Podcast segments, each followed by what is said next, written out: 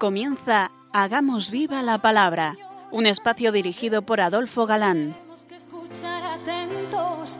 En tu palabra, Jesús, está el mensaje, el del amor, el de andar despiertos. Cuando no tenga sentido la tristeza, en nuestra historia andemos como ciegos. En tu palabra hallaremos la fuerza que nos levante y llene de sosiego. Ojalá comprendamos tu palabra. Ojalá practiquemos tu palabra. Ojalá nos envuelva tu palabra. Ojalá nos transforme tu palabra.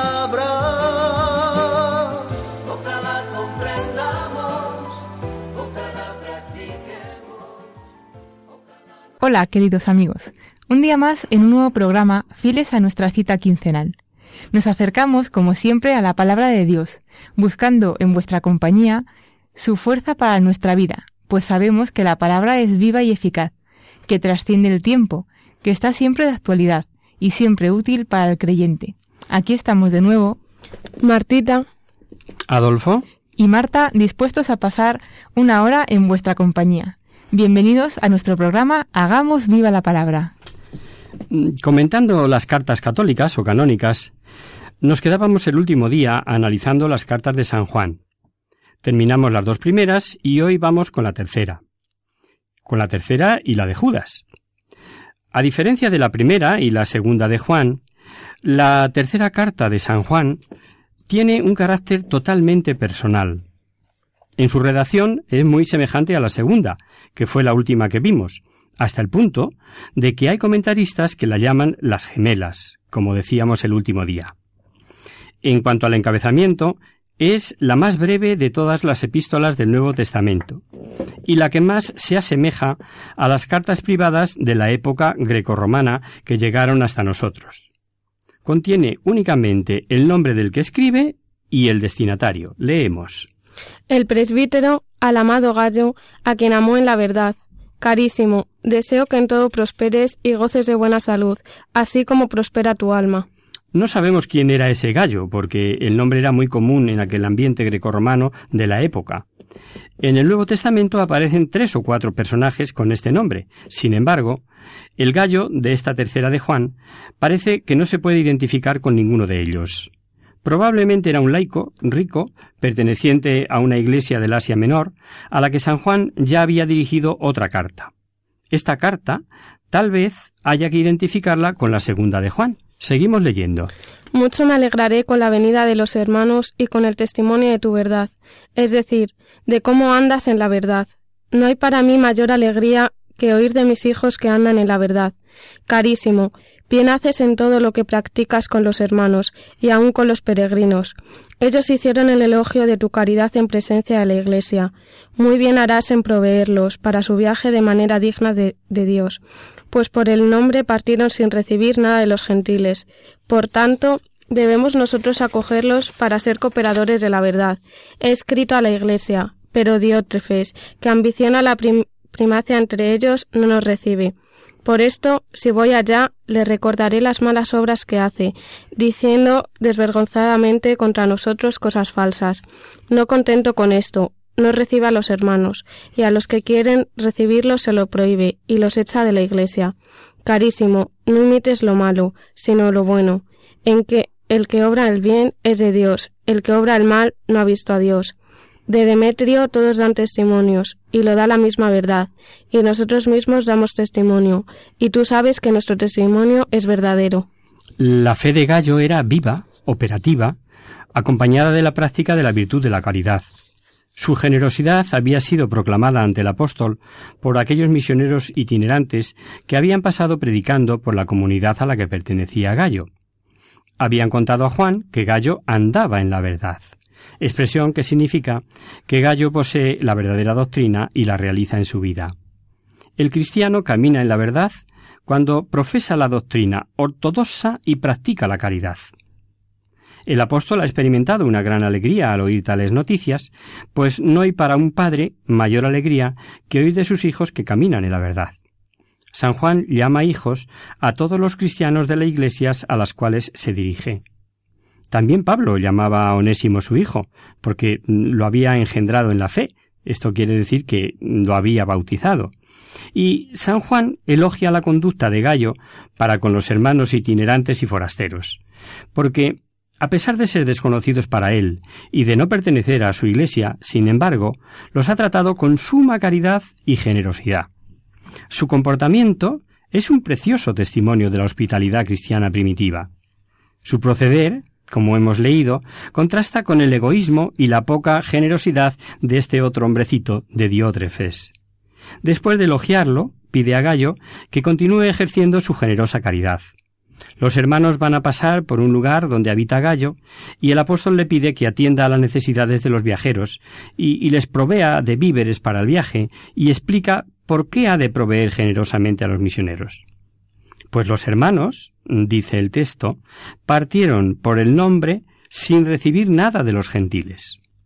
La expresión, un tanto misteriosa, partieron, salir, salieron por el nombre, hay que entenderla a la luz de la costumbre judía de no pronunciar el nombre sagrado de Dios.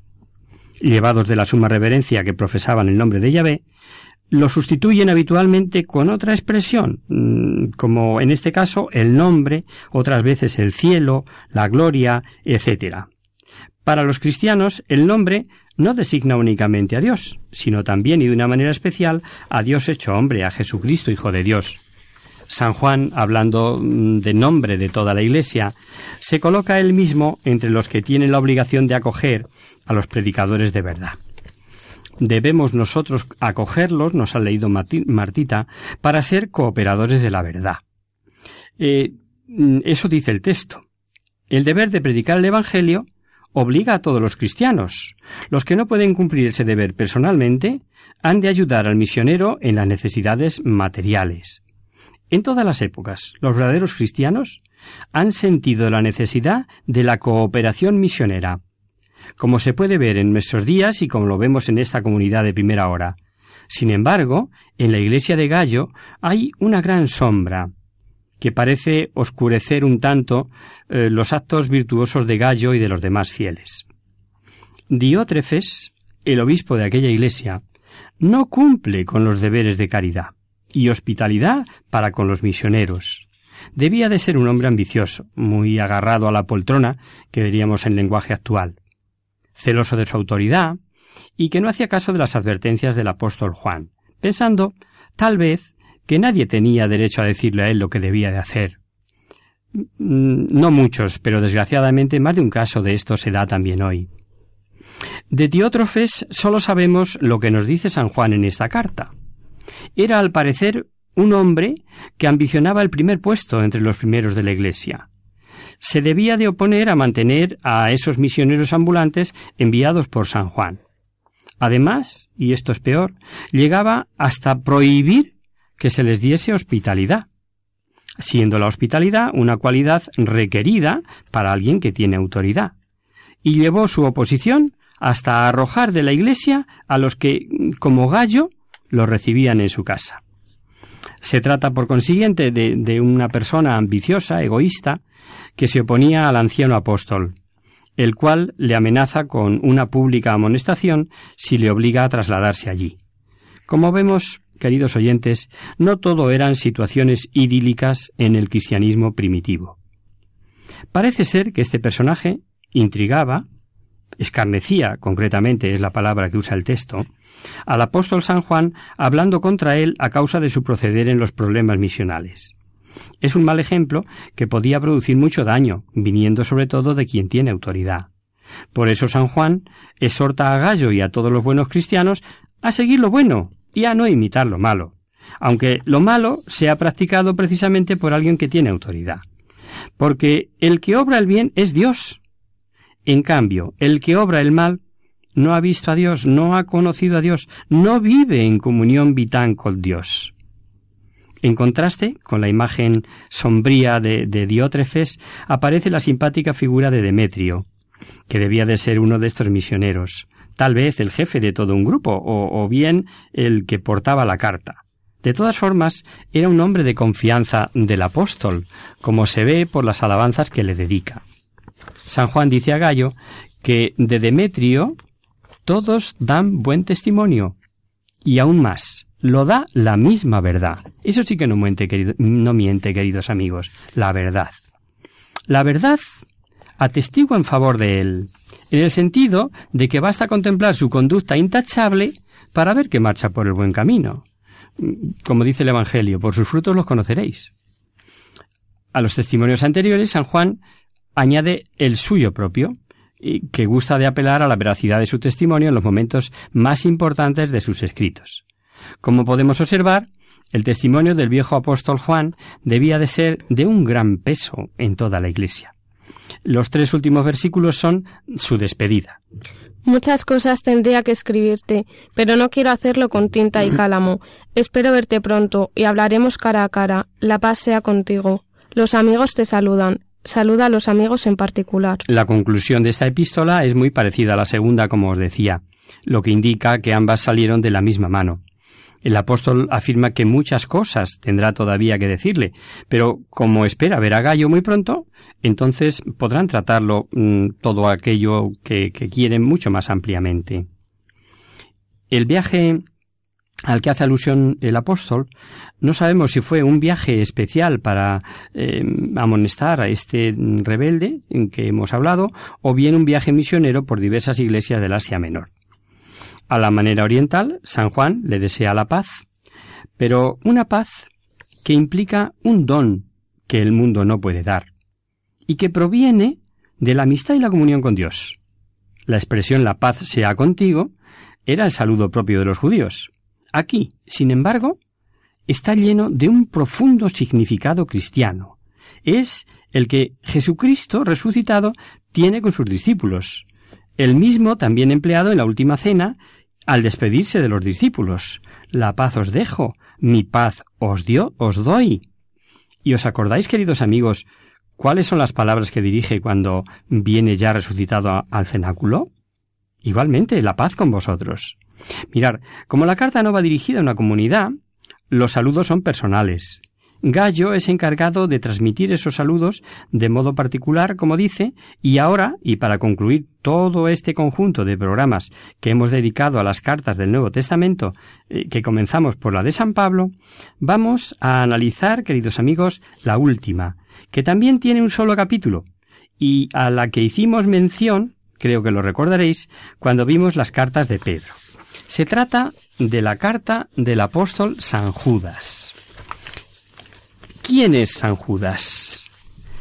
El autor de la epístola se presenta a sí mismo como Judas, siervo de Jesucristo, hermano de Santiago, eh, que nos hace pensar inmediatamente en Judas, pariente del Señor, lo mismo que su hermano Santiago, obispo de Jerusalén, que debía mm, ser bien conocido, ya que cuando él escribe lo pone como referente.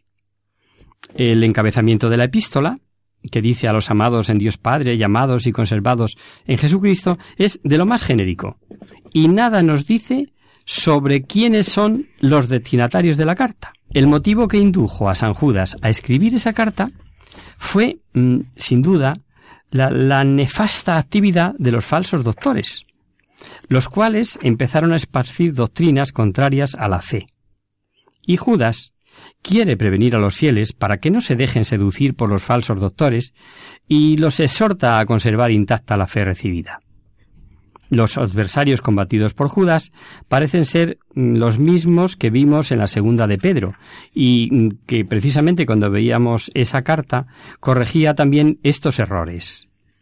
Lo que más ha escandalizado a los cristianos con los vicios de los falsos doctores eh, les ha causado muy mala impresión el interés por el dinero y la glotonería. Por otra parte, es que reniegan de Jesucristo, desconocen su sabiduría y tratan a los seres superiores con poquísima referencia, reverencia, perdón.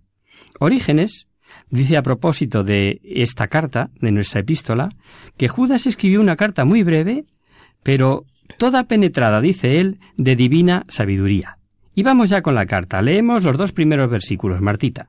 Judas, siervo de Jesucristo y hermano de Santiago, a los amados en Dios Padre, llamados y conservados en Jesucristo, la misericordia, la paz y la caridad abunden más y más en vosotros. Judas era un nombre muy frecuente entre los judíos, por haber sido el nombre del hijo principal de Jacob. A pesar de que el autor de nuestra epístola era un pariente del Señor, sin embargo pasa en silencio este título mm, tan representativo tan honorífico que podría ostentar, y se presenta humildemente como siervo de Jesucristo y hermano de Santiago, obispo de Jerusalén, muy conocido, como sabemos, en la iglesia primitiva. Dirige su carta a los que Dios en su amor llamó a la fe y los preservó uniéndolos a Jesucristo. Los fieles han sido objetos de un llamamiento divino.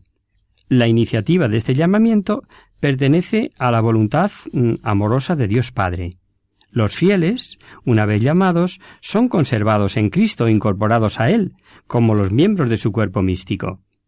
Hacemos ahora un breve descanso en la palabra.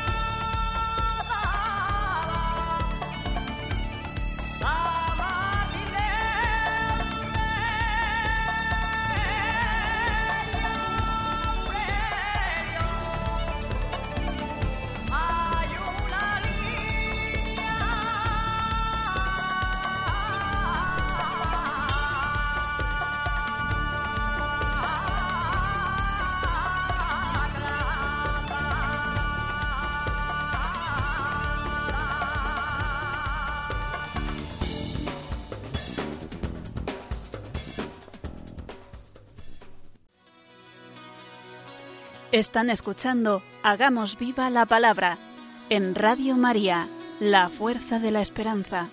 Amigos, de nuevo con vosotros después de esta breve pausa musical. Si queréis contactar con nosotros vía correo postal, lo podéis hacer a Radio María, Paseo Lanceros, número 2, primera planta, 28024 de Madrid. Y si lo preferís al correo electrónico, hagamos viva la palabra arroba radiomaria.es. Mm, seguimos leyendo y analizando la carta de San Judas. Veíamos antes del descanso únicamente el saludo, el encabezamiento, que se presentaba el autor como hermano de Santiago, que de tratarse del que fue obispo de Jerusalén sería pariente del Señor. Seguimos leyendo. Carísimos, deseando vivamente escribiros acerca de nuestra común salud, he sentido la necesidad de hacerlo, exhortándoos a, a combatir por la fe, que, una vez para siempre, ha sido dada a los santos, porque disimuladamente se han introducido algunos impíos, ya desde antiguo señalados para esta condenación, que convierten en lascivia la gracia de nuestro Dios, y niegan al único dueño y Señor nuestro, Jesucristo. De estos versículos mm, parece deducirse que Judas tenía pensado escribir una carta más larga, ¿no? Para exhortar a los cristianos mm, a seguir fieles a Cristo. Pero, claro, llegan repentinamente esas noticias alarmantes sobre la actividad de los falsos doctores y ante el peligro escribe esta breve carta, que es una carta de combate, un discurso contra los falsos doctores.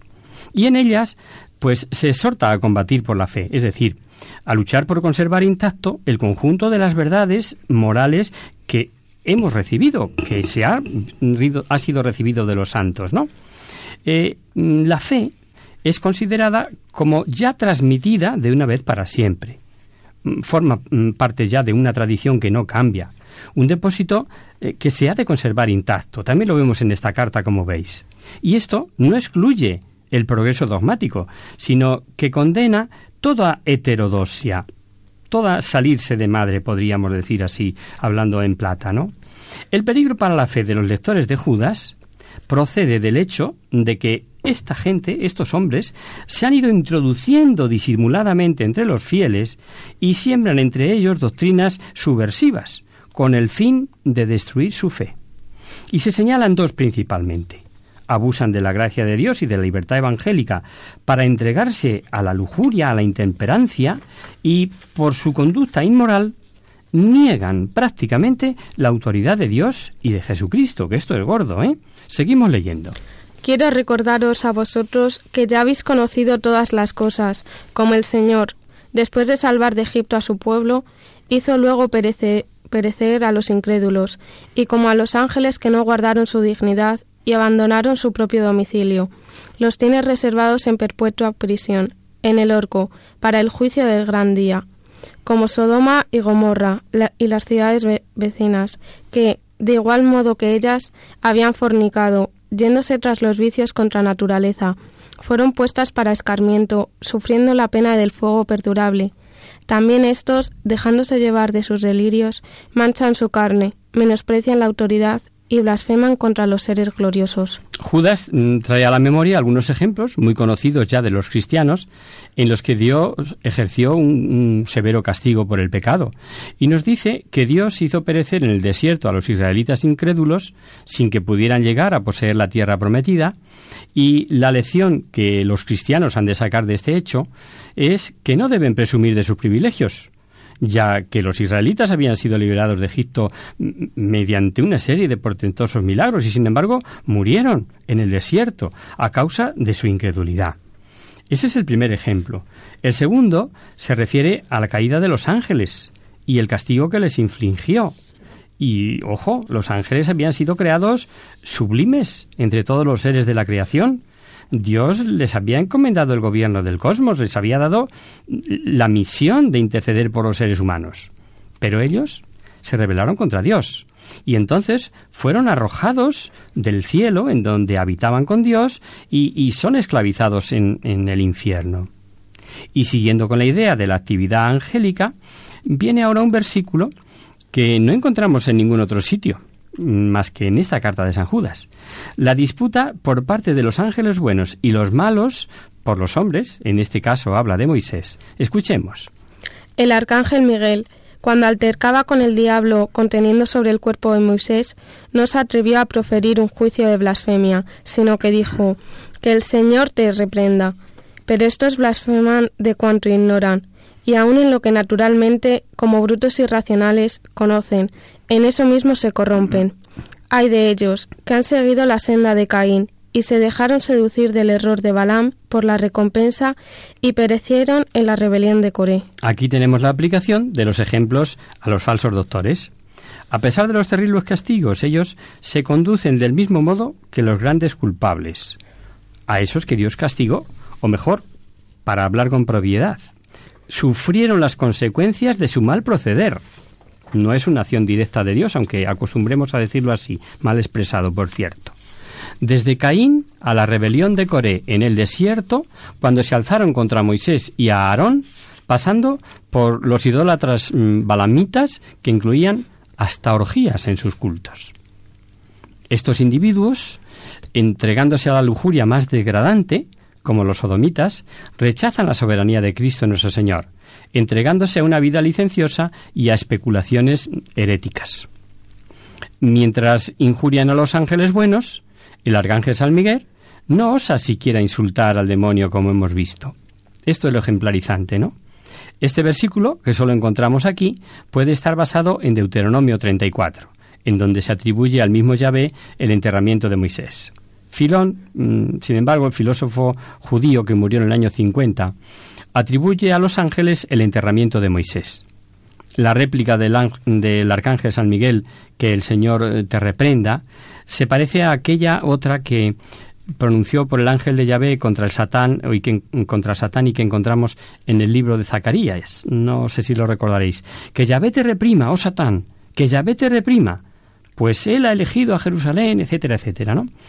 Los falsos doctores, que están en el polo opuesto de la actitud de San Miguel, son incapaces de ver la trascendencia y hasta las realidades de la fe. Nos ha leído Martita, blasfeman de cuanto ignoran. Incluso el mundo material, aunque lo conocen, lo conocen a la manera de las bestias irracionales. Es decir, siguiendo las inclinaciones de la naturaleza corrompida, la pasión de los sentidos, el me apetece, que los arrastran y les causan la ruina moral y después la eterna. Seguimos. Ellos manchan las comidas fraternales, porque se dejan llevar de la glotonería sin ninguna vergüenza, y solo tratan de satisfacerse a sí mismos. Son nubes sin agua llevadas por el viento, árboles otoñales sin frutos, doblemente muertos y arrancados de raíz. Olas bravías del mar, que arrojan la espuma de sus propias deshonras, estrellas errantes a las que está reservada para siempre la densidad de las tinieblas. A ellos se refería Enoch, el, el séptimo patriarca después de Adán, cuando profetizó ya viene el Señor con sus millares de ángeles, para juzgar a todos y condenar a los impíos por las maldades que cometieron, y a los pecadores por las palabras insolentes que profirieron contra él. Todos estos son murmuradores y descontentos que viven conforme al capricho de sus pasiones.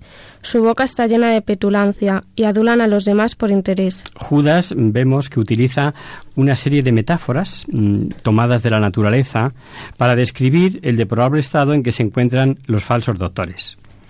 Participan en los ágapes de la comunidad cuando los cristianos se reunían para comer juntamente los alimentos que llevaban como signo de unión y de mutuo amor, viven como dice, conforme al capricho de sus pasiones.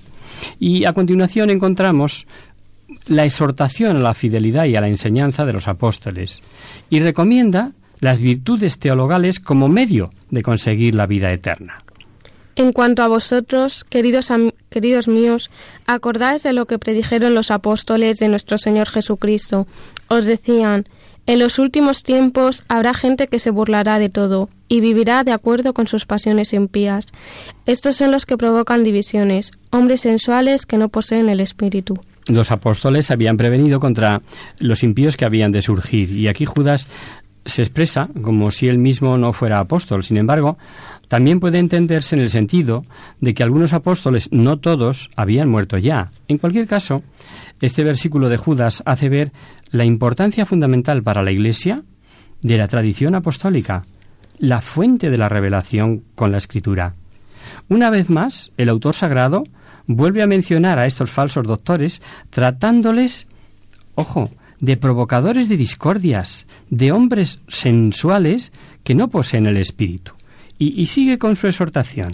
Pero vosotros, queridos míos, edificaos a vosotros mismos sobre el fundamento de vuestra fe santísima, orando en el Espíritu Santo.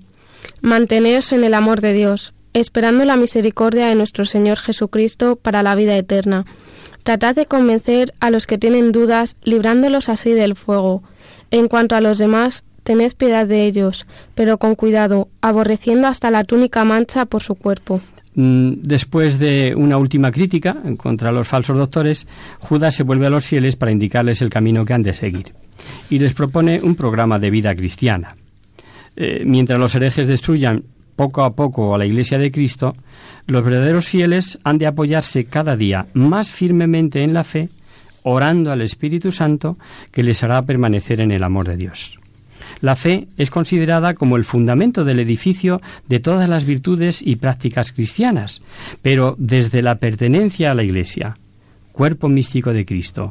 Desde ahí son vivificados por el Espíritu Santo, que, que en el fondo es el alma de la Iglesia. En estos versículos finales vamos a ver que el autor sagrado eh, recomienda la prudencia eh, caritativa para con todos, pero mientras mm, con unos deben procurar que sean instruidos, para que conozcan mejor la doctrina y fortalezcan su fe o aclaren dudas, con los que son claramente depravados y sin esperanza de ser salvados por su obstinación, recomienda mantenerlos a distancia por temor a contaminarse extraviándose de la verdad. Judas concluye su epístola con una solemne dosología dirigida a Dios Padre, Salvador por Jesucristo nuestro Señor.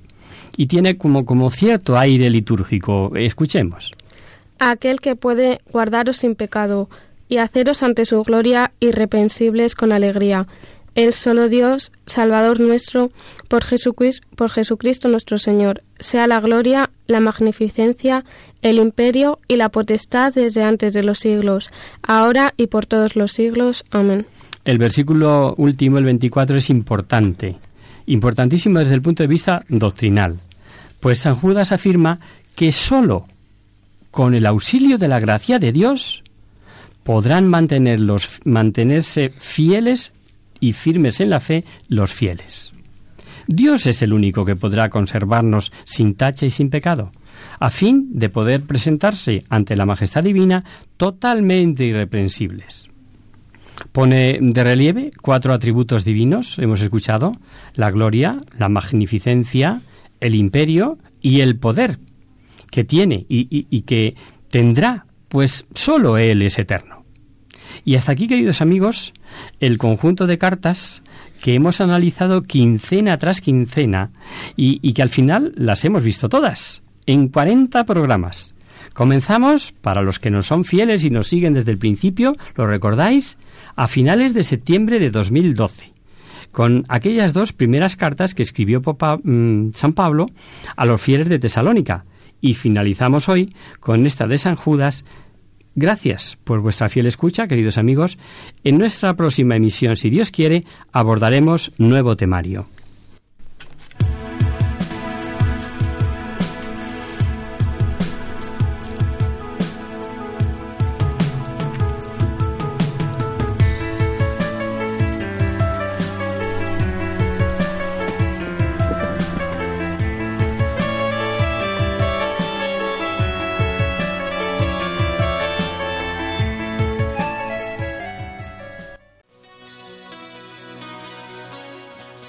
Conocer, descubrir, saber. En Hagamos Viva la Palabra.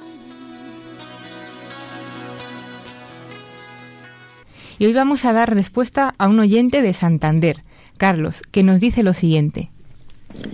Hola, amigos de la radio. Me llamo Carlos y os escribo desde Santander. He escuchado el programa en el que hablabais del jubileo macareno y de la posibilidad de ganar indulgencia plenaria si se visitaba la Macarena durante el mismo. Y me han surgido algunas dudas, o mejor dicho, me ha vuelto a la memoria un tema que nunca he entendido del todo, el tema de las indulgencias, que me suena como algo en desuso, pero que por lo, por lo que explicabais en ese programa no está para nada pasado de moda, ya que brindáis la posibilidad de resolver dudas. Me gustaría que dedicarais unos minutos a explicar qué son las indulgencias. Muchas gracias por, por adelantado y firma Carlos. Eh, muchas gracias, querido Carlos, por tu escucha y también por tu consulta. Vamos a intentar aclarar esas dudas. Para entender lo que es la indulgencia, tenemos que partir de la idea de que el hombre es pecador y el pecado mm, tiene sus consecuencias. ¿Y cuál es la consecuencia del pecado? Pues el pecado mm, grave eh, rompe la comunión con Dios y por tanto nos priva de la posibilidad de optar a la vida eterna y a esta privación se la conoce como la pena eterna del pecado. Por otra parte, todo pecado, incluso el venial, está arraigado en un apego desordenado y por lo tanto el pecador necesita una purificación de la llamada pena temporal del pecado, ya sea en esta vida o después de la muerte, en el purgatorio. El purgatorio implica el sufrimiento de no ver a Dios, pero es un sufrimiento lleno de esperanza, porque tras la purificación nos encontraremos con el Padre en el reino de los cielos. Por lo tanto, el pecado mortal conlleva una pena eterna que, mm, si no recurrimos al sacramento de la reconciliación, nos lleva al infierno, y a su vez una pena temporal que, una vez perdonado el pecado mediante la confesión, hay que purificar, bien en este mundo, bien en el purgatorio.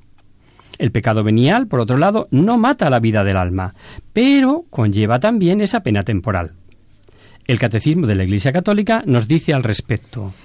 El perdón del pecado y la restauración de la comunión con Dios entrañan la remisión de las penas eternas del pecado, pero las penas temporales del pecado permanecen. El cristiano debe esforzarse soportando pacientemente los sufrimientos y enfrentándose serenamente con la muerte por aceptar como una gracia estas penas temporales del pecado. Debe aplicarse mediante las obras de misericordia y de caridad y mediante la oración y las distintas prácticas de penitencia a despojarse completamente del hombre viejo y a revestirse del hombre nuevo. Clarísimo lo del catecismo, ¿verdad? Pues bien, en este punto, y para no perdernos, tal vez interesa que veamos con claridad qué es eso de la pena temporal. La pena temporal es el sufrimiento que comporta la purificación del desorden introducida en el hombre por el pecado. Porque cuando pecamos ganamos dos cosas, la culpa y la pena. La culpa, la responsabilidad de lo que hemos hecho. Por poner un ejemplo, que hayas mm, roto un, cristal, un vidrio a propósito. La pena mm, es el daño causado, el vidrio roto. Cuando acudimos al sacramento de la confesión no queda nada de la culpa, pero el daño provocado por el pecado sigue ahí. En justicia, la persona debe reparar en la medida de lo posible el daño hecho, siguiendo el ejemplo, restituyendo el vidrio roto. Adolfo, ¿puedes poner algún otro ejemplo? Eh, sí, verás. Supongamos que alguien peca contra el séptimo mandamiento y roba, roba determinado objeto o roba la fama a alguien con, con la maledicencia o el falso testimonio. Arrepentido, acude a la confesión, le duele lo que ha hecho, tiene el propósito firme de no volverlo a hacer, reúne por tanto las condiciones para que el sacerdote le perdone en nombre de Jesucristo en la Iglesia su pecado. El pecado queda perdonado, no queda nada de la culpa, pero ahora ha de reparar el daño causado por su pecado. O dicho de otro modo, ha de devolver lo sustraído, bien sea el dinero o la fama. De los ejemplos que hablábamos, es condición sine qua non o sea, condición sin la cual no, eso significa el famoso sine qua non, condición sin la cual no, si en ese momento fallece, el daño causado, la pena temporal, quedaría pendiente y habría en este caso que purgar dicha culpa en el purgatorio, para que el fiel cristiano quede libre de los rastros que el pecado ha dejado en su alma.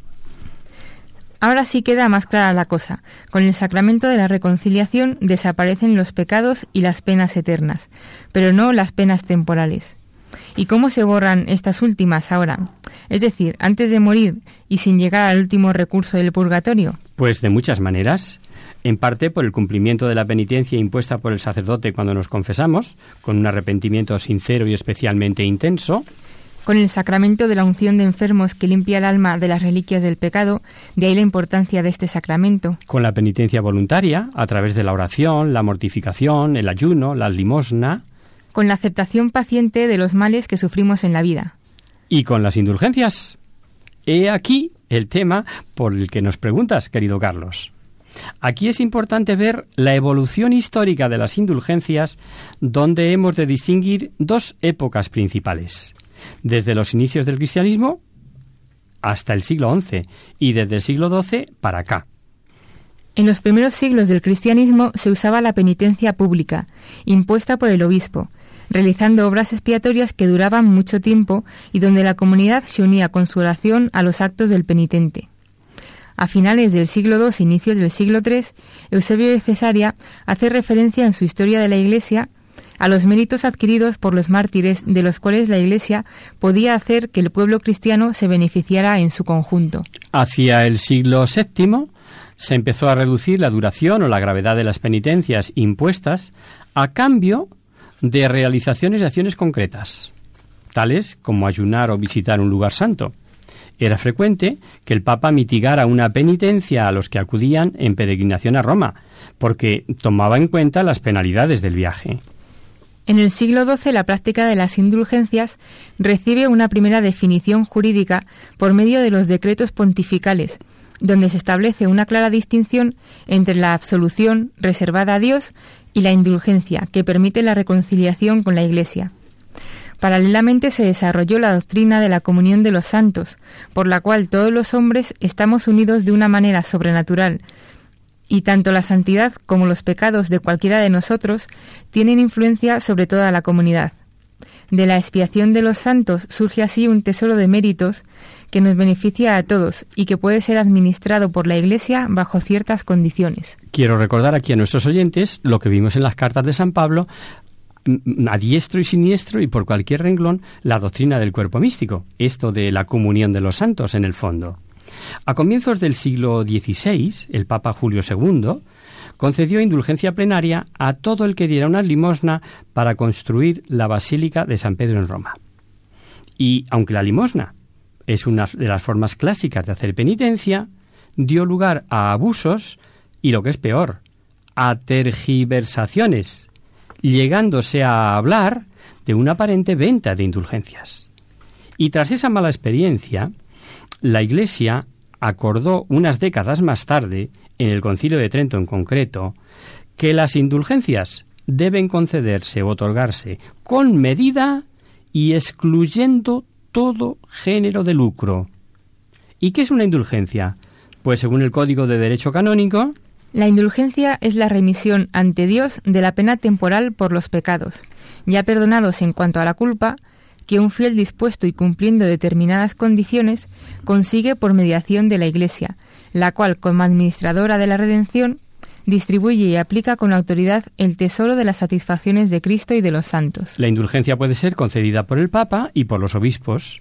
Ya sabemos que Jesucristo le dio poder a San Pedro y por extensión a sus sucesores para gobernar su iglesia, para hacer y deshacer, como si dijéramos, para atar y desatar, ¿no? ¿Recordáis el pasaje en el que Jesús dice a Pedro, y a ti te daré las llaves del reino de los cielos, y todo lo que atares en la tierra será atado en el cielo, y todo lo que desatares en la tierra será desatado en el cielo. Pues bien, haciendo uso de ese poder, la Iglesia ofrece a Dios los méritos de Jesucristo, de la Virgen María, de todos los santos, como propiciación por nuestros pecados. Es decir, en lugar de la penitencia, de vida por nuestros pecados. Y aquí viene la pregunta, ¿cómo podemos aprovechar esta gracia?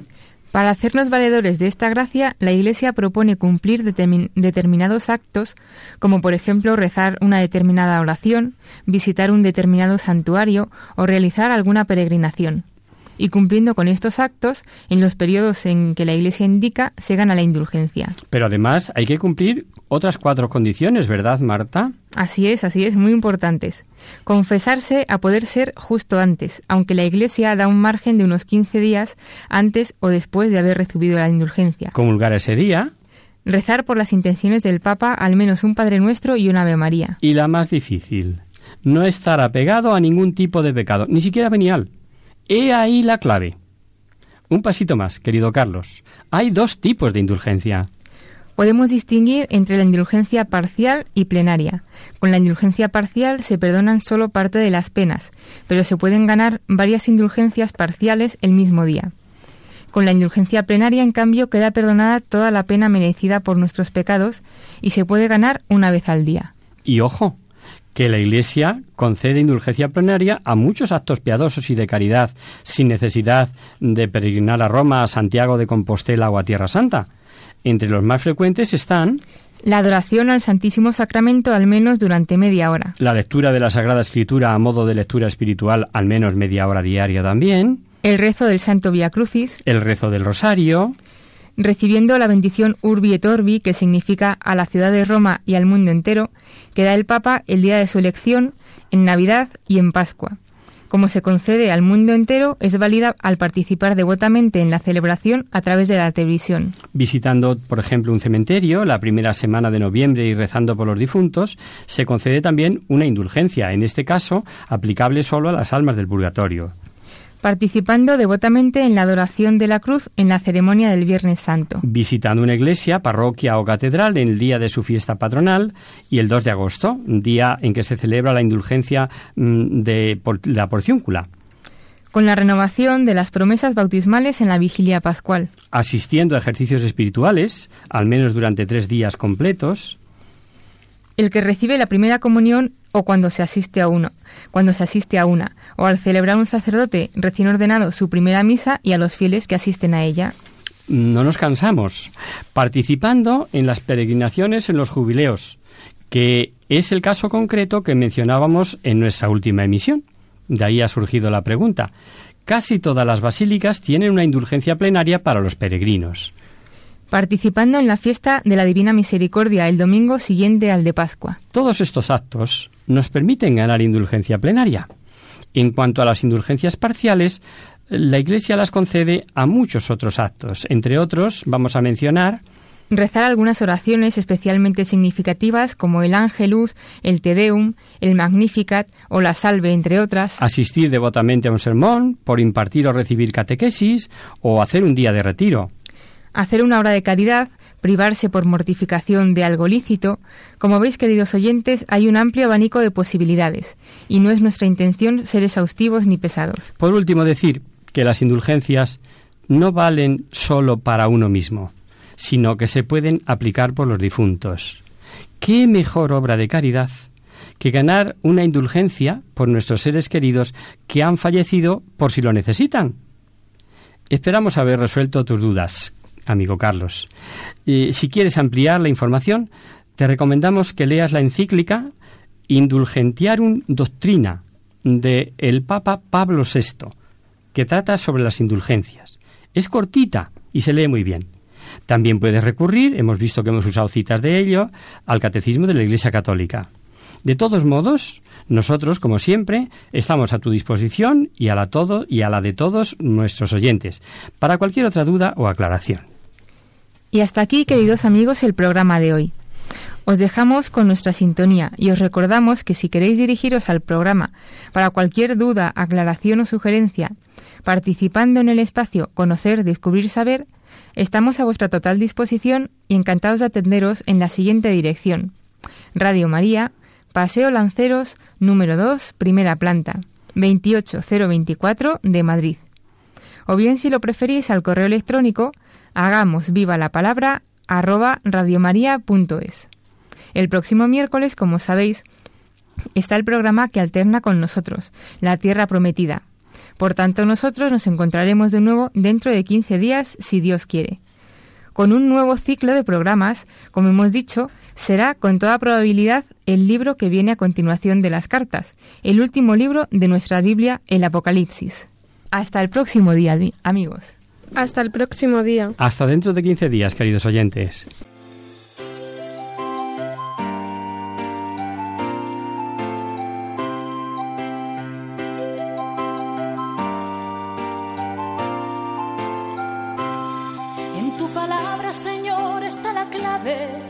Tenemos que escuchar atentos. En tu palabra, Jesús, está el mensaje, el del amor, el de andar despierto. Así concluye Hagamos viva la palabra con Adolfo Galán. Andemos como ciegos, en tu palabra y haremos la fuerza que nos levante y llene de sosiego.